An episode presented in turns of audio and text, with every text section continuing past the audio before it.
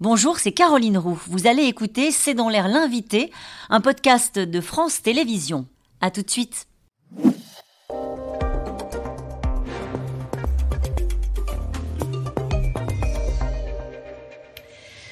Bonsoir à toutes et à tous, bienvenue dans C'est dans l'air. Mon invité ce soir est Edwy Plenel. Bonsoir. Bonsoir. Merci d'avoir accepté cette invitation. Je rappelle que vous êtes le cofondateur et président de Mediapart qui fête ses 15 ans. À cette occasion, vous publiez Mediapart, 15 grandes enquêtes aux éditions du Seuil. Euh, pour la petite histoire, ce sont vos lecteurs qui ont été euh, consultés et qui ont choisi ces 15 dossiers que vous avez retravaillés, que vous avez euh, réécrits, actualisés avec la volonté de raconter aussi comment ces enquêtes-là ont impacté à la fois les protagonistes, parfois même euh, la justice et la société française. On va en choisir quelques-unes. Déjà, pourquoi avoir voulu euh, refaire ce livre, ressortir ces enquêtes? Est-ce que c'est pour rappeler aux gens à quoi sert Mediapart? Non, c'est à quoi sert le journalisme. Et c'est un peu ce que Mediapart a, voulu promouvoir. Mmh. Et ce n'est pas seulement Mediapart. L'idée qu'on est au service de l'intérêt général. Et que l'intérêt général, eh bien, c'est de savoir ce qui est d'intérêt général, d'intérêt public.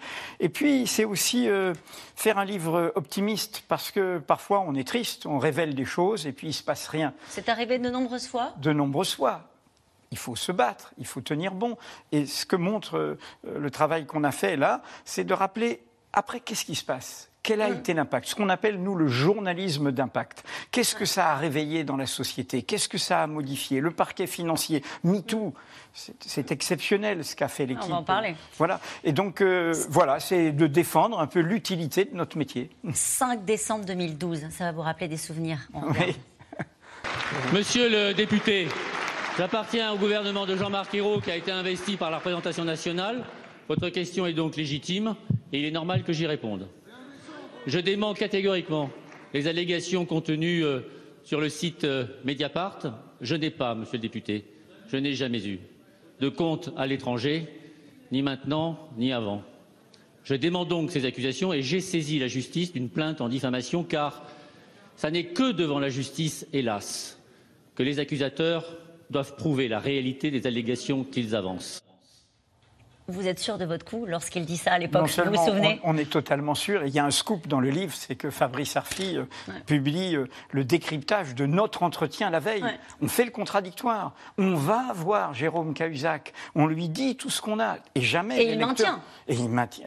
Voilà, mais il maintient alors qu'on lui dit on est béton. Et vous savez, on a révélé depuis que je l'ai trop ménagé euh, quand j'y repense. 15 jours après, j'ai été reçu par François Hollande mm. à sa demande. Et je lui ai dit, mais une enquête, c'est un puzzle. Il n'y a pas que l'info qu'on a là, on a tout recoupé. Qu'est-ce qui suit? Quatre mois de mensonges, quatre mm. mois de campagne d'intox et tout. En même temps, un bienfait au final, l'effet de souffle la création avec la création du parquet national et, financier. Et de la haute autorité sur le contrôle du rapport à l'argent de tout ce Dans ce moment-là, comment ça se passe dans les équipes de Mediapart euh, Comment ça se passe même pour vous Quand vous voyez un ministre qui va au-devant de l'Assemblée et qui dit non, je n'ai pas eu de compte, et qui a une, effet de souffle aussi dans la classe politique avec des gens qui le soutiennent, est-ce que vous dites ça peut retomber? De quel côté la pièce va tomber? Comment est-ce que vous le vivez ça? on, se dit c'est le temps de la bataille. Hmm. Du coup, on a sorti l'audio l'enregistrement. Et par ailleurs, j'ai eu une précaution. Quand j'ai vu cet homme mentir à ce point, j'ai dit aux équipes attention, c'est pas possible. Nous, je sais qu'on mm. est béton. S'il ment, attention, ne personnalisez pas. Nous, notre problème, c'est pas Cahuzac, c'est l'évasion fiscale. C'est, il faut faire attention parce que la personne est peut-être fragile. On a vu la suite. Il n'était pas fragile, il était cynique et, la suite l'a montré. Donc, euh, on rentre en bataille. Je voudrais m'arrêter sur ce que vous, venez de dire à l'instant. Notre problème, ça n'est pas Cahuzac. Ça veut dire que dans l'affaire libyenne, votre problème, ça n'est pas Sarkozy. bien sûr que Parce que vous dites c'est la mère, c'est la mère des batailles. 12 ans d'enquête sur ce sujet-là. Vous n'êtes pas, Edwy Plenel, rentré dans un bras de fer avec Nicolas Sarkozy. Je, je crois que j'ai été beaucoup plus serein que lui, qui nous a traités de faussaires et, de toutes sortes de noms d'oiseaux. Une officine. Mediapart mm. était une officine. Non, dans le cadre de l'affaire Sarkozy, c'est la question de la corruption. M. Sarkozy a accepté euh, une négociation financière, y compris de blanchir euh, quelqu'un qui était condamné par la justice pour terrorisme, le décédiste du TA, pour euh, trouver de l'argent pour le financement de ses campagnes. Donc tout ça n'est pas bien. Après, son sort judiciaire à lui de se battre. Mais ce que soulève notre livre et ce que mm. soulève l'affaire Kadhafi-Sarkozy, qui va être finalement jugée 2024-2025, c'est une trop grande indifférence à la corruption. Ça décrédibilise la, la République. Que je voulais vous poser. Il reste un oracle pour une partie de la droite. Et des il reste, il, dans les médias qu'il fréquente de moins en moins, tout de même. En tout cas, il est consulté par euh, certains barons de la droite et par le président de la République lui-même. Et ça, ça vous surprend? Ben oui, bien sûr. On devrait lui dire écoute, Nicolas, règle tes problèmes avec la justice. Tu es présumé innocent, ça veut dire qu'il y a des charges. Mais tu es déjà condamné en première instance. L'affaire Big Malion, ça va venir condamné en appel, ça a lieu mmh. sur l'affaire Bismuth, et puis tu as cette affaire énorme où tu es mis en examen pour association de malfaiteurs. Vous voyez bien mmh. que ça fait une pédagogie désastreuse, ça fait une pédagogie de l'entre-soi, quand les mêmes disent... Hein, tolérance zéro pour la petite délinquance, quand les mêmes euh, se, prévalent d'une sorte d'ordre euh, brutal, eh bien, ça ruine toute morale. Je rappelle que le ministre de l'Intérieur actuel ainsi que le ministre de la Justice actuel, qui est très ami avec l'avocat de Nicolas Sarkozy, ont pris la défense de Nicolas Sarkozy, alors que les faits sont là et que la justice fait son travail. Il y a une forme de tolérance à la corruption des, des Français et des élites politiques. Surtout des élites. Vous savez, le poisson pourrit toujours par la tête. Les élites dans leur ensemble. Euh, parlons de la façon dont Mediapart a bougé sur certains sujets et accompagné les changements de la société. Vous parliez tout à l'heure de l'affaire MeToo. Tout est parti avec euh, le témoignage d'Adèle Haenel et avec, on le rappelle, une première affaire qui est l'affaire Denis Baupin. Bien sûr. Que nous avons traité. Et Adèle Haenel, sept mois d'enquête de Marine Turquie pour 30 euh, témoignages. Et puis, vous vous souvenez, cet effet où elle est venue elle est venue parler euh, chez nous. Et dans la foulée, d'ailleurs, ça concerne notre profession. Rappelez-vous que les plus de 20 femmes, 22, 23 femmes qui mettent en cause Patrick Poivre d'Arvor, l'endroit où elles ont pu venir librement parler, c'est à Mediapart. Pour moi, MeToo est une des histoires les plus bouleversantes. Vous savez, quand on dit la parole a été libérée, c'est pas vrai. La mm. parole était là. Certains n'entendaient pas, la justice n'entendait pas, la police, voire les chefs, voire la hiérarchie. C'est l'écoute qu'il fallait libérer. Mais parfois, quand vous voyez qu'elle doit renoncer à sa carrière euh, d'actrice parce qu'au mm. fond, le, milieu mm. du cinéma n'a pas euh, embrassé cette cause comme elle l'imaginait, ou quand vous voyez, euh, on va parler dans un instant de, ce qui s'est passé avec Maïwen quand même, mais quand on voit que l'affaire Bopin, vous avez évoqué l'affaire Bopin, est classée sans suite, pour prescription. Là, vous dites alors, c'était quand même utile. Deux, réponses. Dans l'affaire Bopin, il y a quand même un point, grâce à d'ailleurs le procureur François Molin, c'est-à-dire que la prescription, mais il dit les faits et les témoignages sont solides, ce qui est un événement. Deuxièmement, bien sûr que dans le cas d'Adèle Haenel, qui est une formidable actrice, c'est désastreux.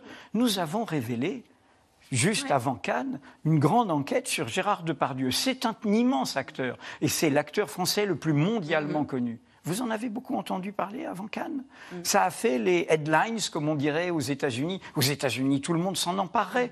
Et au contraire, pourquoi, ben, je pense pareillement qu'il y a un entre-soi très français de centralisation d'un mm. milieu entre la politique, euh, le divertissement, ça, où au fond, et c'est la clé mm. des attaques que subit Mediapart parfois, on est vu comme euh, des gens qui, qui les empêchent de profiter, qui les empêchent de se gaver, qui les empêchent de jouir, qui les empêchent de on n'est pas des pères la morale. Oui, c'est comme ça qu'on vous appelle souvent le procureur. Oui, on n'est hein pas procureur. On est, c'est un beau métier par ailleurs, procureur, hein, comme policier. Nous, on révèle des faits qui sont d'intérêt Eddie Fenel, parfois vous suscitez de la colère, vous suscitez de la haine. C'est comme ça que ça s'est traduit avec ce qui s'est passé avec Maïwen. Il faut lui demander. Mais comment vous l'avez vécu, vous? C'est assez oh, violent comme moment. Stupeur. Vous étiez au restaurant? Oui, au restaurant. Il y a une dame que je ne connais pas qui se lève et qui, en partant sans un mot, euh, mmh. me tire les cheveux en arrière brutalement et me crache au visage. Voilà. Et donc Et sans mots, et je ne savais pas qui c'était. Bon, cette affaire. Euh, euh, comment dire, nous, moi je ne voulais pas en faire une affaire. Hein. Vous avez porté plainte Non, mon avocat a d'abord appelé son avocat en disant Bon, ça se fait pas dans un restaurant. Donc euh, on se tient. Mm. Excuse, sous sein privé, au mm. cabinet de l'avocat. Non, pas voulu. Et puis elle ne regrette pas. Elle dit je ne regrette pas. Et depuis, elle ne regrette pas. Bon, euh, donc du coup, on porte plainte sur le principe sur le principe. On n'agresse pas qui que ce soit, dans quelque contexte que ce soit, le mm. responsable d'un journal parce que son contenu ne vous plaît pas. Mm. S'il y avait une impunité pour des raisons sociales, pour des raisons de milieu du showbiz, ce serait un très mauvais exemple civique. Mm. Elle ne risque pas grand-chose. Hein. C'est une amende de tribunal mm-hmm. de police. Voilà, c'est pour le principe. C'était la première fois que ça vous arrivait? Les menaces euh, verbales, les menaces par mail, les menaces d'espionnage, c'est j'ai mon lot, les écoutes, tout ce qu'on veut. Euh, l'agression physique, c'est la première fois. Mm. Est-ce que vous choisissez vos combats, Guy Planel moi? Oui. Non, je n'ai pas d'agenda personnel. Tout, rien, vous connaissez, c'est un verbe, je ne vais pas le citer en latin, de terrain. Rien de ce qui est humain ne nous est étranger. Donc, mm on prend, regardez quand vous parlez de Mediapart, comment on a élargi l'aspect. Non, il n'y a pas une petite liste avec des petites C'était la question. Voilà, on dit celui-là, euh, des cibles. Non, on fait notre travail. D'ailleurs, il ne faut nous juger que comme ça. On n'est pas forcément gentil, on n'est pas forcément sympathique. On a tout à fait le droit de dire je ne partage pas du tout votre sensibilité, mais est-ce qu'on est utile? Et de ce point de vue, en 15 ans, il n'y a rien de faux. On est un peu en retard, mais j'ai quand même une question à vous poser. Euh, est-ce qu'il y a une enquête que vous regrettez n'avoir pas menée? Bah, toutes celles qu'on n'a pas pu publier. Parce qu'il y a plein d'enquêtes, euh, on se dit on n'est pas bon, on n'est pas prêt, on n'est pas sûr, on n'a pas fait le contradictoire. Vous savez, c'est avant le décollage d'un avion, on fait une checklist, mm. et puis si tout n'est pas prêt, ça décolle pas. 15 ans, 15 euh, ans de Mediapart et 15 grandes enquêtes euh, publiées à nouveau aux éditions euh, du Seuil. Merci Duplenel d'avoir été mon invité. On se retrouve dans un instant avec les experts de Celle en l'air. Nous allons évoquer le cas de l'OTAN et de l'Ukraine. Faut-il faire entrer l'Ukraine dans l'OTAN? Faut-il élargir l'Union européenne à ces pays de l'Est qui tapent à la porte de l'Europe? À tout de suite.